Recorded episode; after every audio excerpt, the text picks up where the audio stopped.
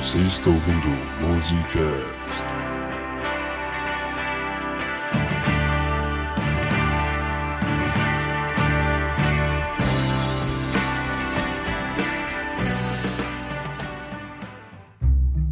Quem disse que para fazer sucesso uma banda tem de ser real? Testemunhem agora momento em que quatro jovens cruzam a fronteira da realidade para o mundo da ficção. Estrelando Tardelli os Esquilos, Sex Bruno Ops, Pedro Chasm e Sergeant Louis Lonely Hearts Club Band. Bandas fictícias aqui no Musicast. Musicast é música para seus ouvidos.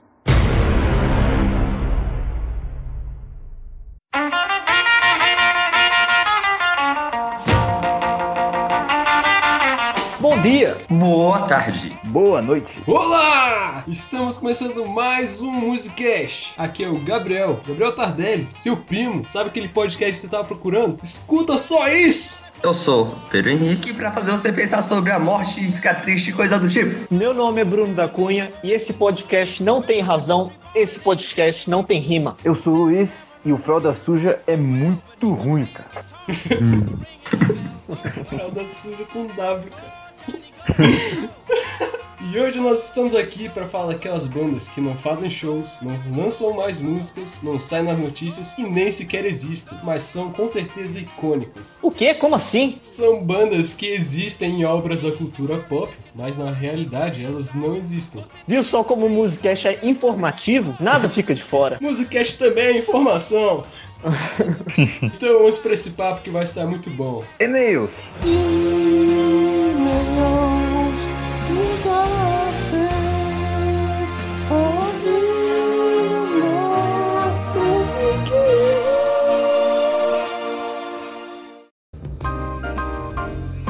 Fala pessoal, estamos dando início aqui a mais uma leitura de e-mails do Musicast e vamos ler os e-mails do episódio anterior, One Hit Wonders. Caso você não queira ouvir a leitura de e-mails, pule para o minuto 825. Então vamos começar. O primeiro e-mail é do Roberto Lousada, aquele para qual nós devemos gratidão eterna. Olá pessoal, meu nome é Roberto Lousada. Eu venho aqui para adicionar informação sobre o último Musicast. A música Memories do Maroon 5 realmente é um rip-off do Canon D, do Ashbel. Até que foi creditado um dos compositores da música. E mais uma coisa, tenho quase certeza que o Pedro falou o nome do Pashbel errado e queria que o nosso estudante de alemão, o Tardem, falasse como se pronuncia o nome de Johann Pashbel. É verdade, na hora eu li Johann Pachebel. Então, o nome do compositor não é Pachebel nem Paquebel. O nome dele é Johann Parrebel, tipo RR, só que bem curto, Parrebel. Acontece. Ó, não foi essa a intenção, mas quando tiver coisa em alemão, a gente bota o Gabriel pra falar e em Bruno francês pra falar, que eles estão aprendendo esses idiomas. Italiano o Luiz vai falar. Os aprendizes de novos idiomas aqui vão estar mais ativos. Obrigado pelo e-mail, Roberto. Mas você sabe quem é esse cara, Luiz? Não sei. Você assiste Jovem Nerd? Eu já assisti alguns vídeos do Jovem Nerd já. Eles estão fazendo live pra substituir a leitura de e-mails. Eles estão respondendo o pessoal toda sexta-feira à noite numa live. Roberto Lousada fez um jabá do Musicast e nem avisou pra gente. O Tadei mandou. Pois é, depois o Gabriel avisou pra gente, todo mundo assistiu. E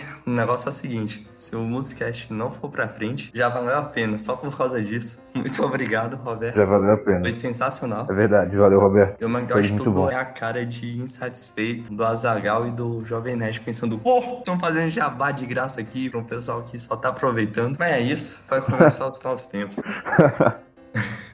Ai. Cara. Depois você repara a careta que o Azagal, que o Azagal faz. Eu vi o vídeo, mas tipo, ele só ficou. Ele falou, ah, fica aí, ó, Musicast então, quem quiser. Ele falou alguma coisa assim, né? Aí. Pra quem quiser assistir, foi por volta dos 46 minutos da live do Nerdcast 730 sobre o Tiger King. Próximo. O e-mail é da Sheva Avahat. Que nome bacana, hein, minha, senhora? Eu acho curioso como soa exatamente igual ao número 7 em hebraico. Vamos ler o e-mail então. Ó, primeiramente, muitos parabéns pelo podcast. O conteúdo tá ótimo, com a edição bem feita e uma dinâmica divertida. Gostei bastante desse segundo episódio, ficou bem engraçado. Porém, venho azucrinar vocês com o seguinte chororô. Acredito que Talking Heads não seja uma banda One Hit Wonder. Psycho Killer é indiscutivelmente a música mais conhecida deles, sendo tocada a exaustão em qualquer bar ou baladinha mais alternativa. Mesmo assim, não acho que a banda seja reduzida a essa música, como acontece com os artistas que atingem esses One Hit Wonders justificativas. Antes das justificativas, algo a declarar? O Talking Heads a gente discutiu se a gente colocava ou não, e a gente acabou colocando, pelo fato de Psycho Kid acabar ter feito é muito mais sucesso que, que as outras da, da banda. Mas de fato, é bem discutível se é uma banda de One Hit Wonder ou não. As músicas da banda tiveram e têm uma repercussão bem considerável. Cito como exemplo This Must Be The Place, que tem uma introdução icônica, vocês já devem ter escutado em algum lugar, e também Once in a Lifetime, cujo vídeo muito inocente repercutiu nos anos 80. É, eu conheço é, Once in a Lifetime. Eles se emplacaram outros hits nas paradas de sucesso, como Burning Down the House, que atingiu nona posição na Billboard, a mais alta da carreira do Talking Heads supera a posição 92 da famigerada Psycho Killer. Fez essa banda seja encaixada em um hit wonder, mas no cenário brasileiro. Tava pensando nisso agora mesmo. Quando se fala de Talking Heads no Brasil, realmente as pessoas associam a Psycho Killer por causa das festinhas alternativas. Entretanto, acho que os gringos associam essa banda muito mais a experimentalismo e New Wave. Você é New Wave no exterior, no exterior tem uma fanbase considerável que curte esse lado experimental, que trouxe pro mainstream muita coisa diferente, tipo rock africano e mistura de.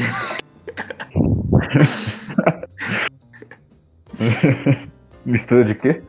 mistura de gêneros musicais. Talvez seja legal um futuro episódio abordando isso, porque é um tema com muita coisa a explorar. Inclusive o Delírio Coletivo, que foi o show de colaboração entre Caetano Veloso e David Byrne, vocalista do Talking Heads. Eles apareceram na lista 100 Greatest Artists. Errou! Eles apareceram na lista de 100 Greatest Artists. Não consegue, né? Nossa, o inglês tá muito bom, hein, Luiz? Você quer que eu leia aqui? Calma aí, deixa, eu- deixa eu tentar mais uma vez. Eles apareceram na lista de 100 Greatest Artists of All Time da Rolling Stone.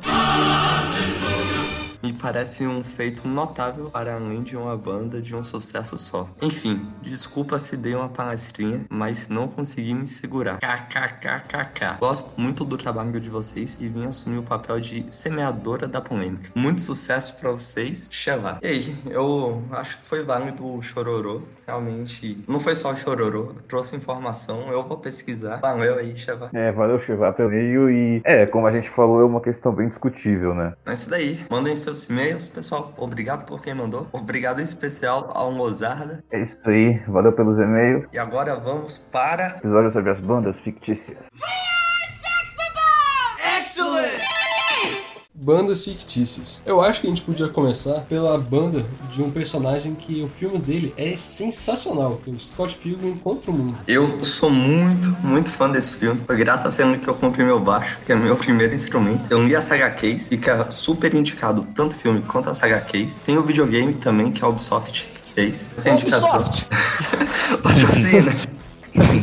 E por muito tempo eu enchi o saco do Bruno pra assistir esse filme. Ele finalmente assistiu pra gravar esse episódio. Agora eu quero ouvir o review dele. Realmente, eu tava há muito tempo pra ver. Vale muito a pena, vale muito a pena. É o tipo de filme que faz um tempo que eu não via, que você se diverte, mas é aquela diversão, tipo, que não, sabe, não, não é inflada. É tipo, é tudo muito bem construído. A edição é excelente, tem diversas coisas que eu gostei muito. Quem não assistiu tem que assistir. Vai ter spoilers. Se você não quiser ouvir spoilers de Scott Pilgrim contra o mundo, você pode pular diretamente para. Agora vamos falar das músicas, porque no filme tem música, tem banda, tem batalha de banda e batalha de baixo. Então vamos começar com a banda do Scott Pilgrim, que é a Sex Bobomb, que tem o Scott no baixo, Stephen Stills, que é o talento no vocal, e no violão com distorção que vira uma guitarra, e na bateria a Kim, que é a ruiva baterista, E tem o quarto membro também. é, que é o Young Neil. Que ele toca baixo e Zelda. É, a garota, o que você toca aqui em inglês? é What do you play? Aí, ah, eu jogo Zelda, coisas. É uma questão Que bem... pergunta difícil. Eu não, eu não entendi essa piada. A primeira vez que eu vi, que eu vi em português. Aí, que? Como assim? Que piada forçada? Eu toco Zelda. Nada a ver. No filme tem uma batalha de bandas. Quem ganhar essa batalha vai ganhar um contrato com uma gravadora indie. E na primeira fase, o Sex Bobão vai lutar contra o Crash and the Boys. E nessa batalha eles tocam Garbage Truck. I'll take you for a ride. I'm a garbage truck. É uma letra muito legal sobre um lixeiro que vai levar a namorada pra passear no caminhão de lixo dele. É uma música romântica, cara. Uma letra falando que vai ser o lixeiro da garota, vai levar a garota no lixão. Me, me deixa ser seu lixeiro particular. É. Melhor jeito de chegar na mina. E aí, gato, é, deixa seu lixeiro particular. Aí é apresentada a segunda banda do filme, que é o Clash. Oh, desculpa. Clash in the Clans. Foi mal aí, galera. Que é o Crash and the Boys. Aí é legal que cada banda tem tipo, o seu estilo, sua característica própria. Enquanto a Sex Bobomb vai pra uma linha mais de punk rock, o Crash and the Bombs ele pega aquele estereótipo de grunge, de vocalista depressivo e tal. Eu não sei se é punk rock, cara. Quando eu assisti o filme, eu achei uma coisa muito única. A impressão que eu tive é que a banda é canadense. Porque tudo que é canadense tem aquela aura de é parecido com o que a gente conhece, mas é diferentinho, né? É uma vibe do Beck, né? Que é ele que faz as músicas do Sex Bobomb. Quem que é esse cara? É um músico americano que ele é bem famoso na cena alternativa e ele que fez as músicas pra banda do Scott, a Sex Bobomb. Aí o Crash and the Boys entra, a banda é composta pelo Crash, um garoto no baixo e uma garotinha que deve ter uns 10 anos na bateria. Uma japonesinha é a Yoyoka, a gente comentou antes. A primeira música que eles tocam é I'm so sad, so very, very sad. E dá pra cantar ela agora. Como que é, Gabriel? I'm so sad!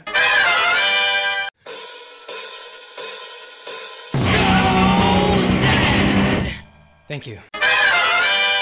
Acabou. Essa é a letra da música. A música tem 13 segundos. Tocante.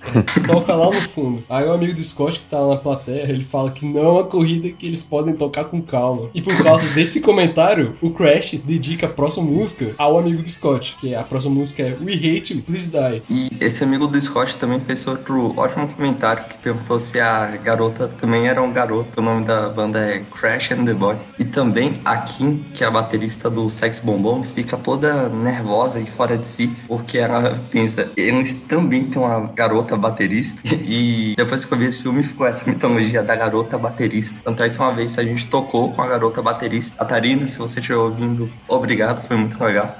Eu só pensava nisso, caraca, uma garota baterista, a gente tá escutando que nem o Scott Pilgrim. Que Ai, demais. que virou Sex Babomba, olha só, cara. A próxima banda que aparece, que se chama Clash at the Demon Head, tem como frontman A Capitã Marvel. a Capitã Marvel, que no filme ela se auto-intitula de Envy, que seria tipo inveja, algo assim. É bom é, a gente falar que todo esse background de bandas não é a trama principal do filme. A trama principal do filme é sobre namoros e ex-namoros, né? Principalmente quando se trata do próprio Scott, que ele se apaixona pela uma garota chamada Ramona e ele descobre que foi criada uma liga extraordinariamente letal de ex-namorados da Ramona Do mal. do mal que querem fazer de tudo para acabar com o Scott, mas ele, é um grande gado, vai até o fim para desbancar todos os ex-namorados, que são sete. E essa Envy Adams, que tá na banda do Clash do Demon Head, é a ex-namorada do Scott Pilgrim. Junto dela na banda tem o Todd, que é o atual namorado dela, que é o baixista, e a baterista, que é uma das personagens mais iradas. Todd tem superpoderes a la Super Saiyajin, porque ele estudou numa escola de veganos. Aí a Envy Adams chama a banda do Scott pra abrir um show deles. E aí que aparece a banda com a música deles, que é Black Sheep. Tem, tem uma versão estendida. Estendida não, tem a versão completa no YouTube, che- cheia de cenas do filme. Essa música do Clash of the Demon Head foi feita por uma banda chamada Metric. E é nessa parte que o Todd e o Scott travam a melhor cena do filme, que é a batalha de baixo. Eles se enfrentam porque o Todd foi um ex-namorado da Ramona. É notório como o Scott Pilgrim não sabe tocar nada, ele perde de lavada pro Todd. Mas assim, o, eles não tocam nada demais no baixo. É uma coisa que qualquer iniciante consegue tocar. Mas todo mundo que assiste gosta muito dessa cena. Eu, na época, foi por causa dessa cena que eu comprei um baixo, sabe? Eu achei sensacional. Apesar de ser quatro notas assim, lá.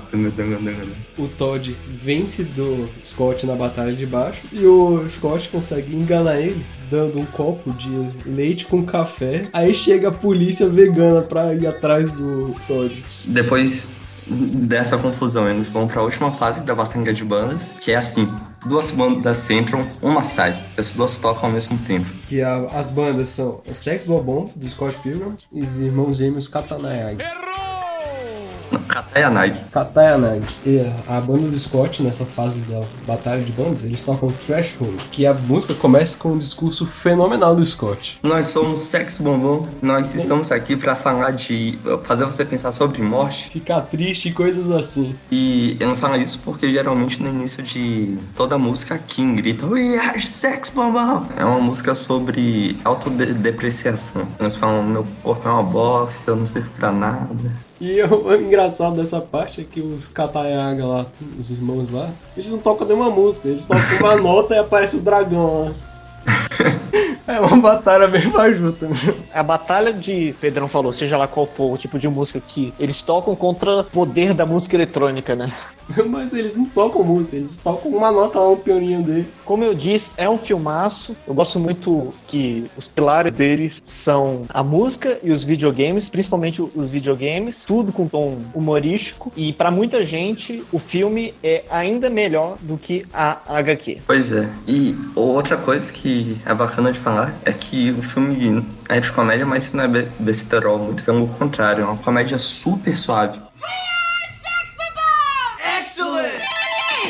E a próxima banda é Sing Street, do filme Sing Street. Bem recente, né? Deixa eu contar a sinopse do filme. O filme gira em torno dos problemas familiares e da gadice do Connor, que é o protagonista do filme. Ele muda de escola por causa de problemas financeiros da família, aí ele vai pra uma escola religiosa. E na frente do colégio mora uma garota linda e mais velha do que ele. E começa a imaginar, ele se apaixona por ela. E um certo dia ele cria coragem e vai falar com ela. E ele descobre que ela é uma modelo e tem um namorado. Ele, envolto por toda a gadolina do universo, fala que ele tem uma banda, que no caso ele não tinha, na... e chama ela pra ser a modelo do clipe da música deles. Aí por causa disso, ele corre atrás pra formar uma banda. Apesar da história, não sei lá, essas coisas, as músicas da banda Sing Street são muito boas. Tem bem aquela pegada do indie rock dos anos 80. Sim, também tem muita homenagem a- ao pop, né? De bandas do como o The Cure, Duran Duran, o Ahá. Uhum. Uma pergunta. Uma vez eu vi o Atila falar isso no Nerdologia. Vocês acham que esse negócio de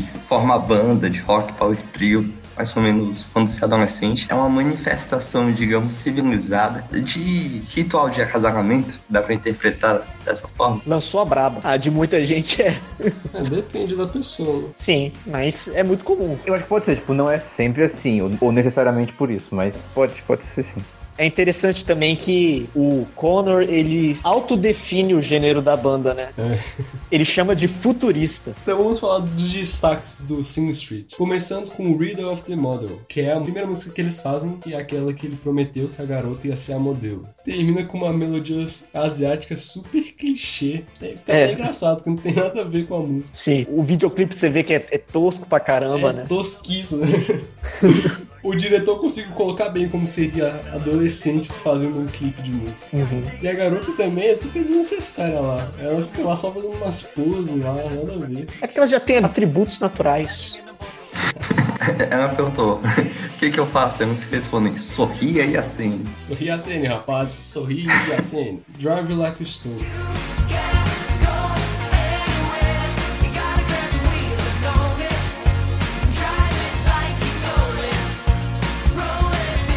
Certeza é a melhor música da banda. Eles tocam no baile da escola deles lá. É uma da- das músicas do filme que eu escuto até hoje, de tão boa que ela é. Nem parece que só foi feita pro, pro filme. É uma música bem chiclete, né? Mas é, é bem legal, ela fica na cabeça, ela não é enjoativa. Só pra tirar dúvida, não é a música que ele dedica ao diretor, né? É o. a- Não é a essa. Brown Shoes, que ele dedicou. Isso, isso, isso. Porque ele não tinha sapatos marrons, como eles requisitavam, aí o padre lá proibiu ele de assistir a aula sem ter os sapatos. E como a família dele tava passando por problemas econômicos, ele não tinha dinheiro pra comprar sapatos. E outra música que é muito boa, que é Up, que é a música que o Connor faz pra modelo lá que ele tá apaixonado. E a letra é bem legal e bem bonitinha. Essa Up e a Drive Like Stone eu recomendo muito que vocês escutem. Por falar nisso, tem a nossa playlist de todas as músicas que a gente vai falar aqui no Ah, é Spotify. verdade. É. Desse episódio e do episódio passado, e provavelmente todos que estão por vir. Uhum. Só pesquisar no Spotify o nome, da, o nome do episódio que deve aparecer pra vocês. Going up.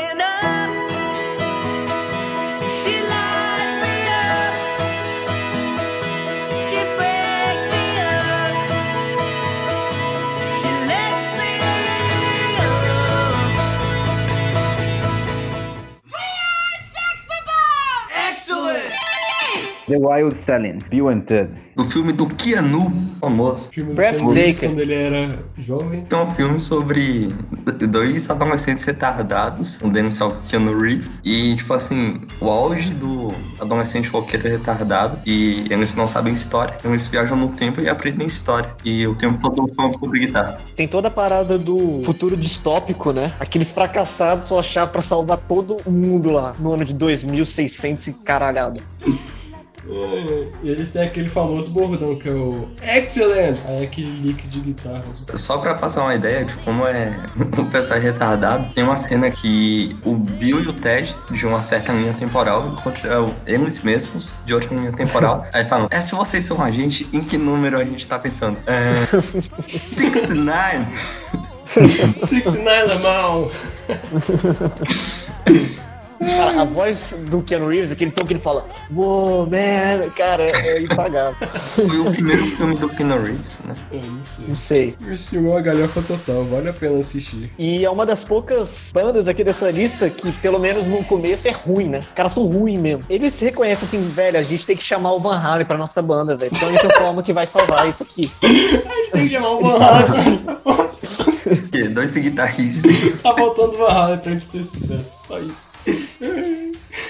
Vocês sabiam que o Keanu Reeves toca baixo? Sim. Sabia. Formação aí. Diário de um banana. Famosa banda do Roger, que é o irmão mais velho do Greg, que é o Fralda Cheia. E o Greg reclamava muito da banda, que ele falava que a banda era muito ruim. Ele tinha que sair de casa quando eles estavam tocando. Ele quase morria na ida aos ensaios e aos shows. A bateria ficava solta atrás da van do Roger. No segundo filme, a paquerinha do Roger, que meio sem ter o que fazer, convida ele pra tocar no aniversário dela. Vocês se lembram dessa cena? Nem ele lembro, viu- mano. Aí o, o Roger, que era na bateria, queria aparecer pra garota. Aí ele troca de lugar com o vocalista. Aí ele fala bem assim: não tem segredo pra tocar bateria. Duas palavras, alto e rápido. Aí começam a tocar uma versão punk de Baby do Justin Bieber, que é o que fazia sucesso na época. Aí até que eles apertam o então rockinizador. Aí fica, cai um- uns panos pretos com o nome da banda, eles começam a distorcer a guitarra, e ele fica Baby, Baby, Baby. ah!" E a próxima é a banda daquele filme que marcou aí a- o início da década de 2000, School of Rock, ou Escola do Rock. Nossa, que nostalgia. Pois é, Jack Black, os garotos lá que ninguém conhece, e a Carne. E vai falar do Jack Ai, Black cara. em todo episódio, né? Todo episódio vai ter Jack Black aqui. Jack Black e, e o cara do Snora Nuja. Tom Jones. o Tom Jones, a banda dele não era fictícia, infelizmente. Mas já tá aqui a nossa citação dele. É, Mas o Jack Black merece. É. nossa, merece demais. Esse filme é muito bom, cara. Até hoje ele fica até engraçado. E é errado pra caralho, né? É errado pra caralho. Ele pega o nome do amigo dele e finge que ele é o amigo dele e vai ensinar as crianças lá na escola. O cara doutrina as crianças. Ele fala assim: o que, que você gosta? Ah, eu gosto, sei lá, do, da Cristina Aguilera. Falou, não, tá Meu errado. amigo, tá errado. escuta o meu shape. e você? Eu gosto de música clássica. Vai escutar Yes, então. Ele passa de dever de casa discos para as pessoas ouvirem. Ele sai distribuindo assim, pro baterista. Escuta 2112 do Rush, Neil Peart é foda. E por que ele faz isso? Porque ele precisava pagar o aluguel. Exatamente. Para de ver com o amigo dele lá. E porque ele também tinha fracassado, né? Ele é expulso da banda dele. No Vacancy, a banda que ele fazia parte. Ele faz aquele stage dive feio. É. Aí o que ele decide? Vou formar outra banda? Não, vou ensinar crianças a tocar pra fazer uma banda. No final do filme, a banda toca lá naquele torneio de bandas com a música School of Rock. É, vamos falar das cenas mais icônicas, então. Tem ele dirigindo, cantando Immigrant Song. E tem a música da matemática também, que ele tá ensinando as crianças com- a guitarra. Aí chega, sei lá, é a diretora. É. Ela fala, o que que tá acontecendo aqui? Ela vem, não, eu tô ensinando o pessoal aqui a, a música da matemática pra aprender matemática. Matemática é legal. E a escola é, é rígida, né? Então ele tem que sempre dissuadir os professores que ele é exemplar e tal. Inclusive, ele, ele tem que dissuadir a diretora com jeitos não usuais. Ou seja, ele embebeda a mulher e convence ela que o que ele tá fazendo é certo, só que, tipo, meio que falando implicitamente. Filme é muito Isso é muito né? errado, cara. É, sabe o que é, que é errado de verdade? Ele bota a menina pra tocar baixo, aí fala assim, fica tocando a nota sol o dia todo. aí, aí no final do, é, aí no final do filme eles estão ensaiando, aí pô, solo de bateria, solo de guitarra, solo de teclado e não tem solo de baixo. e tem a cena que é mais famosa, que é quando ele tá descobrindo os talentos da criançada. Aí ele fala, ah, você toca o quê? Você toca é, violão? Então vem cá, faz isso aqui com a guitarra. Você, você toca piano? Então vem cá no, no teclado. Aí ele, ele bota o garoto pra tocar Touch. E é, mu- muito boa essa parte, o Jack Black canta Come on, come on, come on, touch me, baby. O garoto lá da bateria, ah, é, esse aí não sabe tocar nada, por isso que ele toca os pratos. Aí o Jack Black vai e bota ele na bateria. Aí o pessoal fala, ah, e a gente não tá na banda? Aí o Jack Black fala, just because you aren't in the band, don't mean you aren't in the band. Aí ele acha uma função pra cada um. Aí aí Carmen não sabe cantar e vira presidente. É isso daí, é essa Ela cena. vira presidente da banda. Não, primeiro ela vira uma group. Ela vira uma group. Ela vira uma grupo. Aí depois ela pesquisa o que uma group é, aí ela pede pra mudar, senão ela fala pra mãe dela.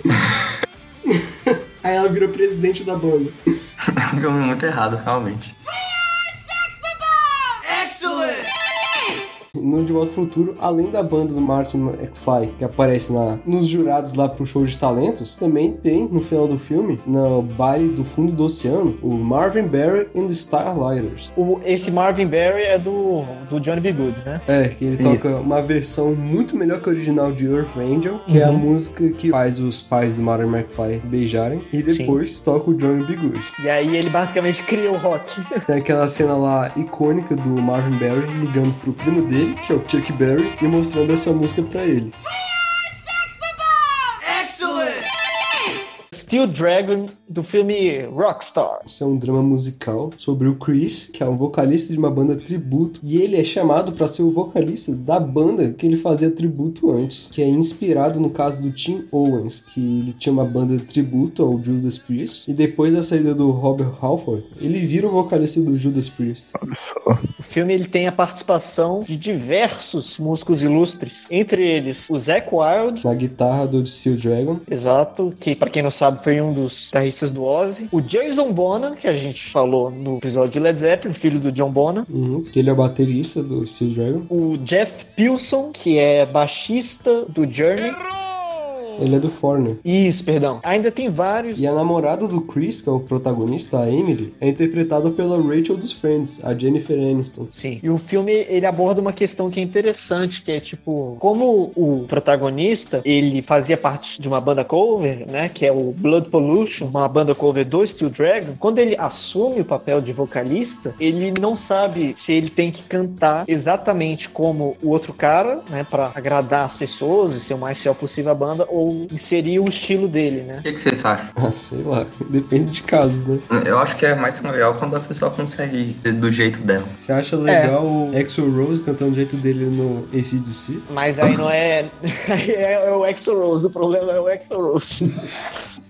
Justo, justo. Um cover da Pat Smith de Smell Like Teen Spirits, muito legal, porque é muito diferente. Ah, e também as músicas são muito boas do filme. Tipo, daria facilmente um LP aí completo.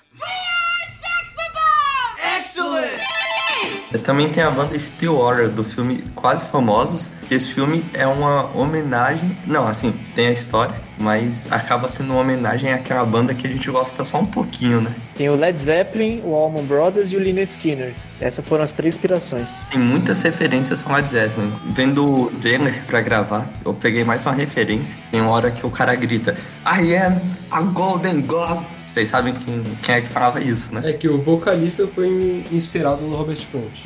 Vamos falar a sinopse do filme. A história se passa nos anos 70, baseado na história do diretor do filme, quando ele trabalhava para a revista Rolling Stone, que ele na época era um garoto, e ele vira jornalista musical e acompanha a banda ficcional Stillwater em sua turnê. O vocalista da banda, que é inspirado no Robert Plant, é o ator do Dave Seville, do, que é o pai adotivo do Alvin os Esquilos. Uma coisa que é interessante no filme é ele trata muito da questão dos estereótipos, né, do, do cenário do rock na década de 60 e 70. E aí uma das melhores personagens do filme é justamente a mãe do garoto, né? O garoto se chama William e a mãe se chama Helena. E a mãe é ultra protetora. Ela jura que o garoto vai se tornar aí um ultra drogado. Não dá pra julgar, né? Porque ambiente de música é ambiente de droga. É um filme que eu preciso revisitar, eu assisti mais faz certo tempo e ele é muito bom, cara. Essa banda, Ciora, que eles criaram, cara, tem muita música boa, velho. Muita música boa. Fever Dog é animal. Não assisti, mas fazendo a pesquisa pra gravar hoje, eu fiquei com muita vontade de ver. O filme também é muito engraçado. Tem uma cena lá que é tensa pra caramba, porque eles estão lá numa festa, aí o vocalista sobe no telhado, ele olha pro protagonista do filme e diz: Fala pra Rolling Stone que minhas últimas palavras foram. Uma pausa dramática. Eu estou drogado! Aí todo mundo na festa começa a rir e comemorar. Também tem outra cena que é a cena entrevista do rádio. Que o de radialista é o Kyle Guess do Tenacious D. E ele tá chapadão, ele fica falando um monte de coisa sem nexo pra banda. Ele dorme no meio da entrevista e a banda começa a zoar no meio da rádio. É muito engraçado essa cena. A maioria das músicas foram escritas pelo diretor, que se chama Cameron Crowe, e pela esposa dele, que é a Nancy Wilson, do Heart. É uma das minhas bandas favoritas. Eu não sabia disso, muito legal. Pois é, fica curiosidade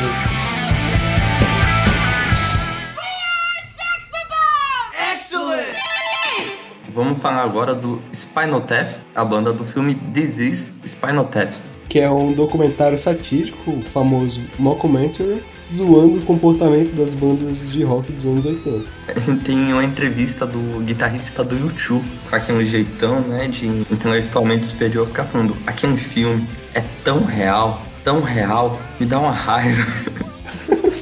Tem uma parte lá que o guitarrista mostra as coleções de guitarra dele, aí os amps vão tudo até 11, volume até 11. Falando em volume até o 11, tem um podcast aqui no Spotify, diversas outras plataformas, de um amigo, colega meu da UNB, João Vitor Vilela, chamado Volume no 11, que é um podcast também de música e principalmente com convidados e esclarecendo tópicos, com especialistas, com profissionais. É, tem uns convidados muito bons, mas tem umas participações aí que estragaram o programa. É, eu não sei o que você tá falando, não. Vou deixar o pessoal ver o programa do Dream Theater, o programa da música ruim e música boa. É, Esse filme também tem uma importância histórica, porque ele foi o primeiro documentário fictício. Tipo, Borá. É o documentário satírico. É, o que existiu antes dele não foi de fato um documentário satírico, que tinha corte de câmera e tudo mais. Esse foi o primeiro a seguir uma estrutura de documentário mesmo. Tem um vídeo de 12 minutos do Entre Planos falando sobre isso. É um canal sobre cinema. Fica aí outra recomendação. Então vamos falar das músicas do Spinal Tap. A única que eu gosto mesmo é aquela Tonight I Gonna Rock. You. E eles fazem show de verdade também. É uma banda fictícia que virou uma banda de verdade. É, muitas dessas, depois do sucesso da banda fictícia, os fãs enlouquecidos conseguem fazer pressão pra banda se tornar real. E falando de documentários satíricos, no The Office tem duas bandas do Kevin que aparecem. Que a primeira é Sconton. Scranton City, que é a banda cover dos amigos do Kevin, que eles tocam no casamento da Phyllis. E o Kevin and the Zits, que é outra banda do Kevin, mas essa é composta pelo pessoal da Dunder Mifflin mesmo. Que na bateria tem o Kevin, no violão e vocal o Andy e nos teclados o Daryl. E eles fazem uma música com uma letra sendo onomatopeias lá, e o Andy fala: Eu não sei, eu acho que eu cantei boop em vez de dupe numa parte.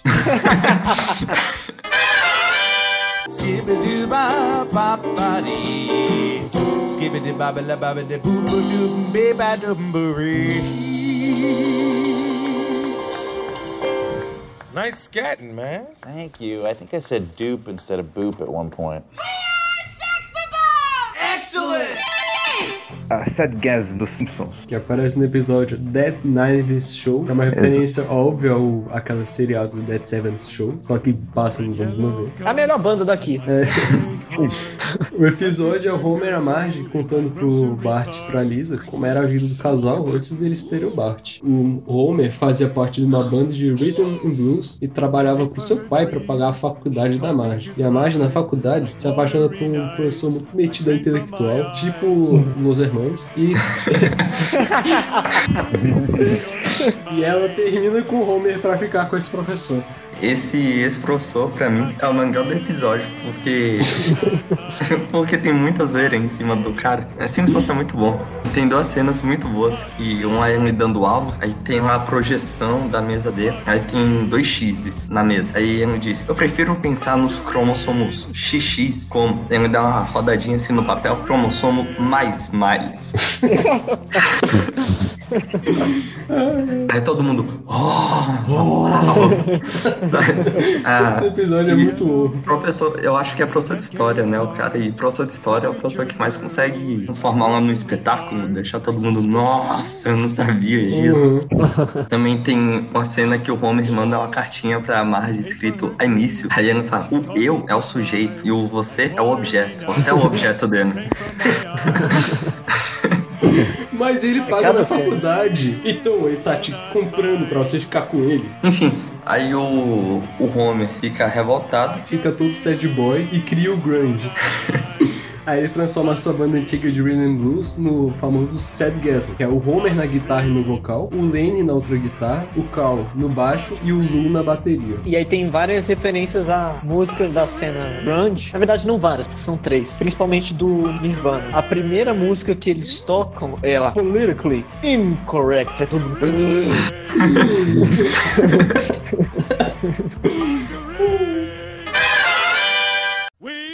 Sadgasm. This song is called Politically Incorrect. E a música é uma referência sutil a Francis Farmer Will Have Her Revenge on Seattle. O título é pequenininho. Que não é uma música tão conhecida, mas ela é, é boa, vale a pena conferir. A outra é Shave Me, que é a referência do Rape Me. Não, ta- também tem aí um, um dono de uma franquia de sorvete e faz só uma, canta essa música na TV, na hora que o Homer fala, pô, porque eu tô tão triste, e até o fulaninho tá fazendo, é, tá cantando minhas músicas, aí o cara canta, Brain Freeze, Brain Freeze. Esse cara existe, velho. Ele é o Weird Al. Olha só, Weird Al. É, é um youtuber gringo que ficou muito famoso por fazer comédia e paródia, chama Weird Al Yankovic. Na gringa ele é ultra famoso. Na primeira apresentação do Sadgasm, aparece o Marvin Cobain, que ele faz uma paródia lá daquela cena do De Volta pro Futuro com Marvin Berry. Ele mostra a banda pro primo dele, o Kurt Cobain, Esse aqui é o- é o som que você tava procurando, aí bota o telefone pro, pro ar. que nem no De Volta pro Futuro. Your cousin, Marvin Cobain. You know that new sound you're looking for? Well, listen to this. E a última referência é a ilustre Margarine, que é uma referência a Glycerine de uma banda chamada Bush. É uma banda e o pós-grunge Nirvana Wannabe. Aí depois de um tempo, a Marge percebe que o professor dela é um babaca, termina com ele. Aí ela fica lá num bar perguntando se o Homer ainda gosta dela. Aí aparece o Margarine. Aí a Marge vê que ele ainda gosta dela e eles voltam a ficar juntos. Não, antes disso tem uma cena muito boa. E ele tá que nem o Cobain no fim da vida. Tá namorando mansão dele, quase morrendo de overdose. Dessa vez, ao invés de matar, a namorada salvou, né? Não, e na verdade ela salva ele, só que não, porque Por quê? ele não tava viciado em droga, em heroína, como tava o Kurt Cobain. Ele tava viciado em, tipo, frappuccino. O que ele tava tomando era insulina, ele tinha ficado diabético. Aí a Marge chega e tira o negócio, eu preciso disso, mas. É gasolina! Verdade. Ele fica viciado em frappuccino. Os Simpsons faz essa sacada genial aí de que eles sempre fazem e, e ficou muito bom. The Monkeys, originalmente criado na série de TV The Monkeys. Então, calma aí, calma aí. A gente tá calmo. Não, tô falando com o público, não com você. É todo mundo silêncio e calma aí, calma aí, calma aí. Ninguém fala nada aqui.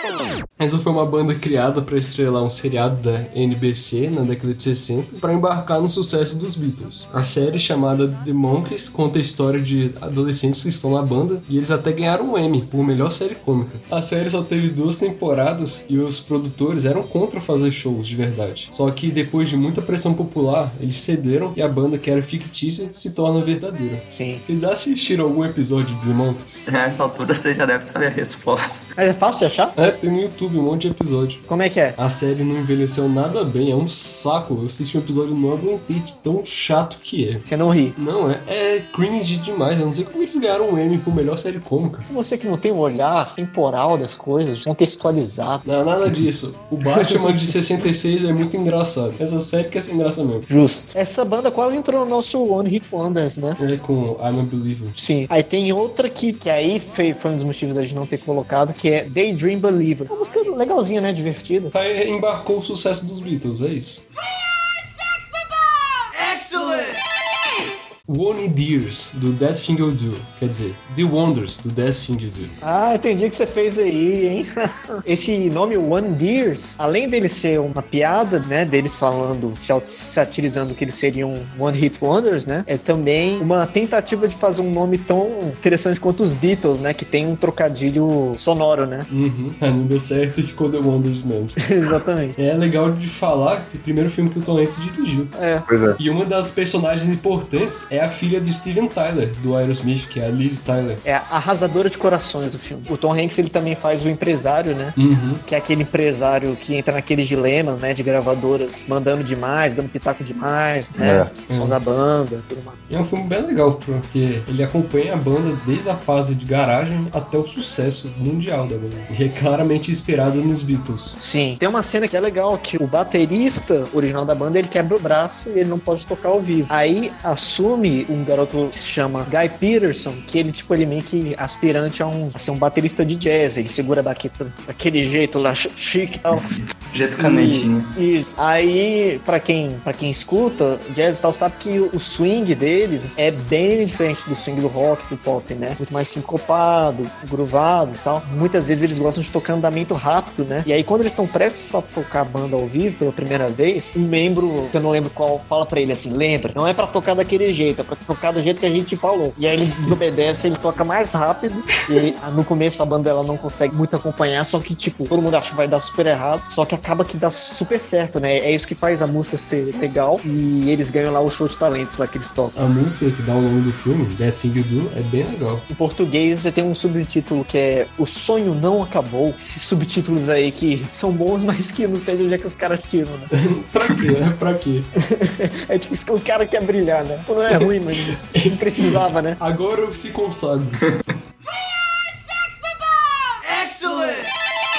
E já que a gente tá falando de bandas que são parecidas com os Beatles, aí tem que falar da banda fictícia dos Beatles, que é a Sgt. Pepper's Lonely Hearts Band. Vamos pra onde surgiu essa ideia de criar uma banda fictícia Senta que lá vem a história.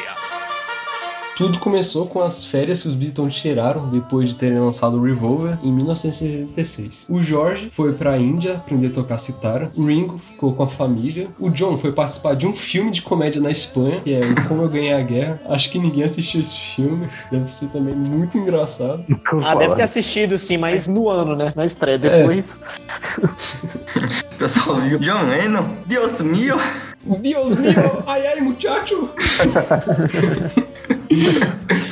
E o Paul foi compor a trilha de um filme que é The Family Way, que também ninguém conhece esse filme. E além de compor essa trilha para esse filme, o Paul também ficou na moita para experienciar uma vida normal, entre aspas, que é uma vida não de famoso. E um dia o Paul lá estava conversando com o segurança da banda sobre alter egos. E o Paul surgiu com a ideia de lançar um álbum como se todos tivessem um alter ego, como se não fosse um álbum dos Beatles, mas sim um álbum de uma banda fictícia dos alter egos dos integrantes da banda. Essa foi a grande sacada, né? O Paul fala muitas vezes que eles estavam cansados de serem os Beatles, eles estavam cansados da Beatlemania, de todo aquele estrondo. É, de só cantar aquelas músicas iê, iê. Esse álbum é considerado por muita gente o primeiro, pelo menos o primeiro grande álbum conceitual da história. O álbum em si, tipo, não existe uma história que une as músicas como The Wall, como Tommy do The Who, não tem isso. O que acontece é que realmente os membros dos Beatles, né, eles entraram em uma atmosfera de se tornarem outra pessoa, porque eles realmente acreditavam que ao incorporar a personalidade, né, da banda Sgt. Pepper, os alter egos, eles teriam uma liberdade infinitamente maior do que a que eles tinham antes. Tipo, eles não teriam aquele bloqueio de pensar, ah, mas isso a gente não pode fazer porque isso não é Beatles. Então eles meio que desconstruíram o que era Beatles para fazer esse álbum que, velho, tem nem o que falar, né? Porque esse álbum, se eles pensassem, esse música não é Beatles, não é mesmo, essa música é do Sgt. Peppers. Pois é, e assim, a gente não vai nem tentar falar de tudo esse álbum, até porque daria um episódio inteiro. É considerado por muita gente aí o melhor álbum dos Beatles, com certeza também pra muita gente um dos maiores álbuns de todos os tempos, é um dos álbuns mais vendidos de todos os tempos, e é um divisor de águas, né? Da música em geral. Trazer só uma curiosidade sobre o álbum. Quem que tava gravando o primeiro álbum no mesmo estúdio quando eles estavam gravando o Sgt. Peppers? Pink Floyd. Olha só. Essa história é muito bonitinha, mas vamos falar da história de verdade agora. Isso daí nada mais é do que uma referência pro público sacar que o Paul McCartney tinha morrido, sendo substituído por um sósia. Isso daí é só Obviamente, né? Do- Pra um sósia que toca melhor do que ele. não caiam nesse papinho da mídia. Bom, Então vamos falar da capa do álbum, que tem um monte de personalidade. E todo mundo que aparece foi escolhido por eles mesmos da banda. Gente pra caramba. Tem o Alan Paul, tem o Karl Marx, tem os próprios Beatles. Tem eles na uma forma de Sgt. Peppers e eles na fase lá do cabelo esfregão interninho. Tem o Alistair Crowley, aquele bruxo do Jimmy Page. Tem a Marilyn Monroe, tem o Bob Dylan, tem o John Wayne, que é um ator de faroeste, né? A ideia da capa era como se fosse uma foto da banda com o público depois do show do Sgt. Peppers. Vamos falar dos destaques do álbum. Todos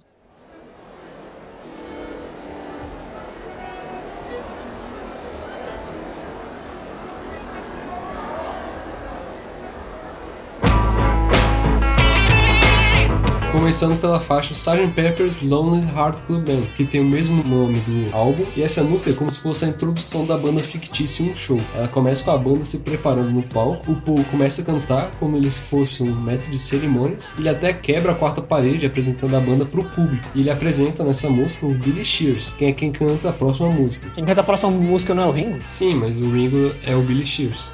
Ah! Eu não estou entendendo mais nada. Muito confuso. Curiosidade dessa música é que o Paul estava tão empolgado com esse álbum que ele compôs e gravou quase todos os instrumentos. Ele só Caraca. deixou a bateria pro Ringo gravar mesmo. E ele poderia ter feito isso, porque ele sabe tocar bateria também.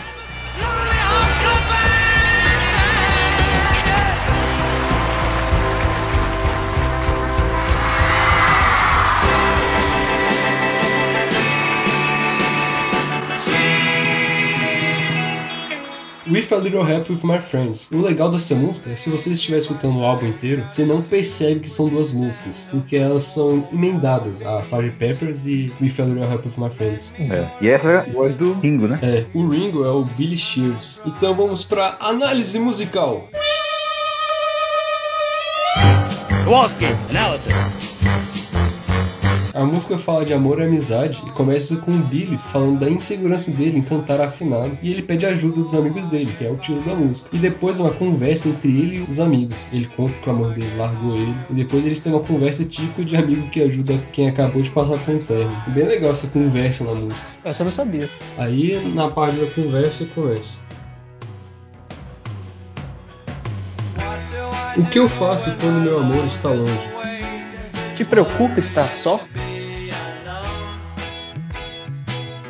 como eu me sinto ao final do dia. Você está triste porque você está sozinho? Não, eu consigo com uma ajudinha dos meus amigos.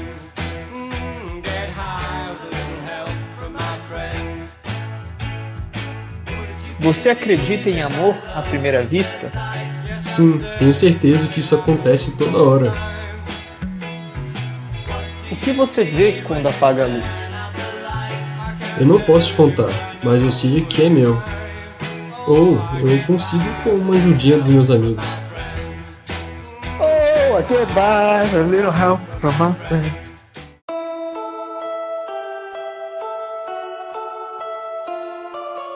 Lucy in the Skies with Diamonds. Ah, não, cara, esse nome é muito grande, vamos chamar pela sigla. Famosa Sigla é. LSD. Claro.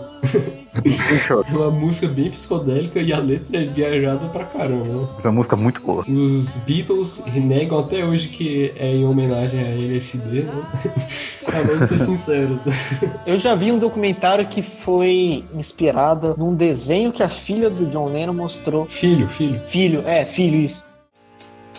I'm fixing a hole where the rain gets in. O que, que você narrou? Que se os Beatles nunca falaram que Lucy in the Diamond é uma analogia a LSD, é ser confirmado que é uma analogia à maconha. É mesmo? Por quê? Ele fala na música que ela estaria livrando a cabeça dele de todos os problemas e liberando a mente dele pra viajar. E depois ele até enaltece a solidão, quando ele fica olhando fixamente pra um buraco, quando ele tá todo chapadão lá. E ele mostra a solidão como se fosse algo positivo. Eu tô vendo aqui também que o Paul disse que a música é uma referência a Jesus Cristo, mas não explica. Fixa narrou foi, na verdade, um tributo aos efeitos da marijuana. Marijuana. Da maconha. Marijuana. Marijuana.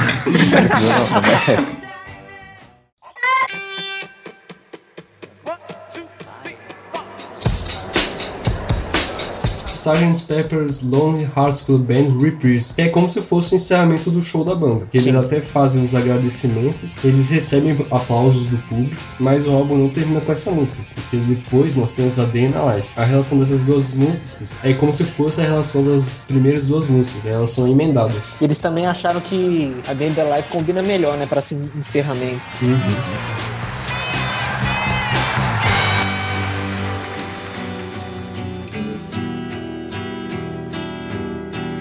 É uma, discutivelmente, uma das melhores músicas dos Beatles, né? É, muito boa, muito boa. Uma das melhores músicas da Beatles, com certeza. Música é dividida em três partes, duas do Lennon e uma do Paul. A variação entre orquestra e a banda feliz, a banda triste, foi tão inovadora, foi a maior inspiração para Blue Man Sky do Electric Light Orchestra. E tem essas três partes. A parte do John, ele fala da fragilidade da vida, dele lendo uma notícia de uma pessoa importante que morreu no acidente de carro, que no caso é, foi o acidente do herdeiro da cerveja Guinness, que morreu no acidente de carro na vida real. E a parte do Paul? O Paul, ele canta uma pessoa acordando e indo pra escola super animada. É vida cotidiana. né? Uhum. E mesmo essas duas partes, a do Paul e do Lennon, tem nada a ver. Ela foi mixada dentro da música de uma forma muito excepcional. Sim.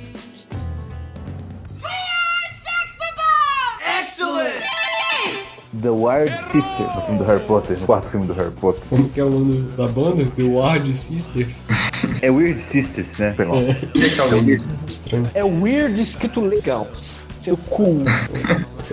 Que é a banda que faz um show durante o baile no Cálice de Fogo. A banda é introduzida pelo Dumbledore como a banda que dispensa apresentações. O Cálice de Fogo é um dos meus filmes preferidos, né? Gosto muito daquela, daquele clima lá de, do torneio, das, das provas e tal. Vamos falar sobre isso. No meu caso, eu não sou nenhum grande fã de Harry Potter. Então eu gosto desse filme porque o filme é. tá valendo por si só, sabe? É um filme de Olimpíada. Esse daí. Eu também não sou doido de Harry Potter, não, mas já li os livros uma vez e já vi os filmes, mas tipo. E qual que é o seu favorito? Filme também é o 4. Ah, tá vendo? Olha só.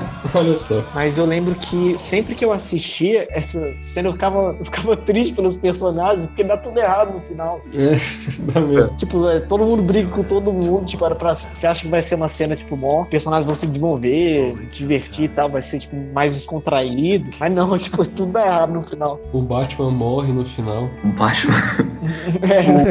O Robert Pattinson, o vampiro lá também. Ah, Não, pode O crer. vampiro que brilha do crepúsculo. Agora eu entendi. Essa cena também tem todo aquele negócio de paixãozinha adolescente, né? Porque é um bairro. Uhum. Aí Uhum. fica a Hermione querendo fazer ciúme no Rony, porque ele já tinha quebrado o coração dela. É, aí ela vai dançar com o estudante lá da escola de bruxo russa. É o Krum que ela dança? É isso, é ele, né? É. Ah, minha memória não está falhando tanto assim. O Harry e o Rony pegam um par aleatório lá, pega e escolhe aí de última hora. Fala, beleza. É, é tipo duas gêmeas, né? Duas gêmeas Aham. parecem o amigo da Índia, sei lá, uma parada meio assim. Aí elas ficam, aí elas ficam mó tristões. Elas vem dançar com a gente. Aí elas, não, não tô, não tô aqui. Tadinho. Você tava com tudo, aí ela foi dançando, tipo, pode isso, pode ir. E, o, e tem a roupa do Rony também, que é a roupa da avó. É verdade, a roupa toscona lá. Traje a rigor que eles falam no filme, pelo menos, aí eles chamam de traje a rigor. No livro eu não lembro. O legal da banda é que ela é formada por músicos de verdade. O guitarrista e baterista são do Radiohead e o baixista e vocalista são do Pulp. Não, eu não conheço Pulp, mas o Radiohead é, é alguma coisa, né? Pelo menos. Alguma coisa. É bem famoso. Legal, eu não sabia disso não. A música mais famosa do Weird Sisters é Do The Hippogriff. É muito legal essa música. E essa banda não aparece só no Cálice de Fogo, não. Ele aparece como easter egg na Ordem de Fênix, como uma camisa de banda, e ela é mencionada no Profeta Diário também nesse filme. A gente também não pode esquecer da banda da cantina de Mos Eisley do Star Wars, que é Friggin' Done in the Model Nodes. Ah, pode crer. Isso aí. O Obi-Wan e o Luke estão entrando lá na cantina, eles estão tocando aquela musiquinha lá. A banda é composta por oito Biffs, que é aquela raça lá de cabeçudos com olho preto. E, e a, a música é boa. Aquela música que ficou famosa, Denúncia Box só. Pra mim, mais marcante ainda é a banda, mais especialmente aquela cantora do Retorno de Jedi. No Palácio do Jabba. Ela abafa demais, gente. Manda muito. Mano, Eu não tô lembrado, não. E ainda tem aquele outro alien lá que canta com ela. Muito bom. Sim, exato. A câmera dá um close dela, ela tá, tá on fire.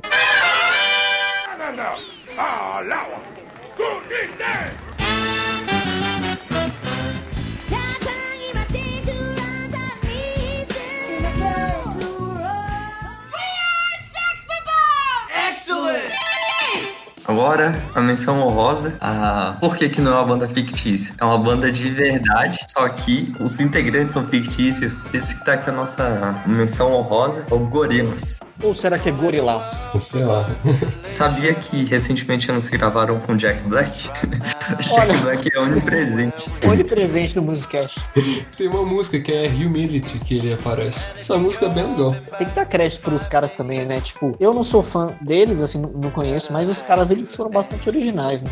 Muito originais. E, e é muito legal, porque, tipo assim, o- os saldos são tipo uns filmes. Aí tem as histórias do- dos personagens. Aí, sei lá, deve ter uns 4, 5 álbuns. Aí você pode assistir um atrás do outro. São as histórias muito legais, são as histórias malucas, bem viajadas. Por exemplo, o vocalista tem os órgãos pretos. Ele perdeu. Na verdade, ele não tem os órgãos. Aí, ao decorrer da história, o baterista fica gigante. E tem a, a guitarrista que é uma asiático ninja. E tem o melhor de todos, o baixista, que é o Murdoch, que é aquele cara verde com franjinha que usa um- uma cruz invertida no pescoço. Também vale citar que o vocalista é o vocalista do Blur. É sério? É- Uhum. Que isso? Nossa, eu realmente não conheço essa banda. Quer dizer, conheço. É, eu conheço só as duas mais famosas, né? A banda toda é uma crítica à indústria fonográfica que eles quiseram dizer o seguinte: o pessoal cria o artista, sabe? A indústria vai atrás de um rosto bonitinho e cria a banda, o artista. Eles falaram: vamos criar 100%, vamos fazer uma banda aqui que ninguém de fato nem existe. Muita crítica social foda.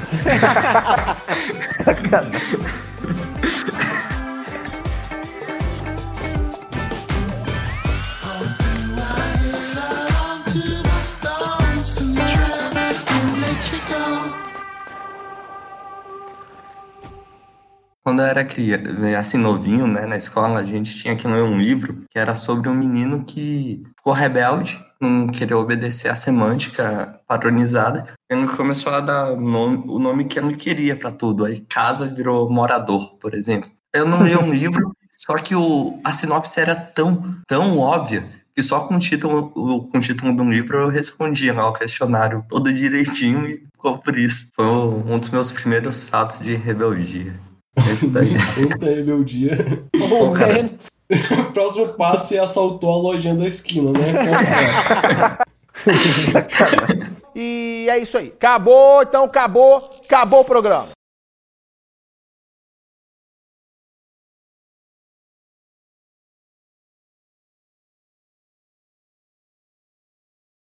Pra você que ficou até aqui, aqui vai um trecho de uma versão declamada de Lucy in the Sky with Diamonds, feita por William Shatner, o eterno Capitão Kirk da série de Star Trek da década de 60. Picture yourself in a boat on a river with tangerine trees and marmalade skies. Somebody calls you, you answer quite slowly. A girl with kaleidoscope eyes. Cellophane flowers of yellow and green towering over your head. Look for the girl with the sun in her eyes, and She's gone. She's gone. She's gone. She's gone.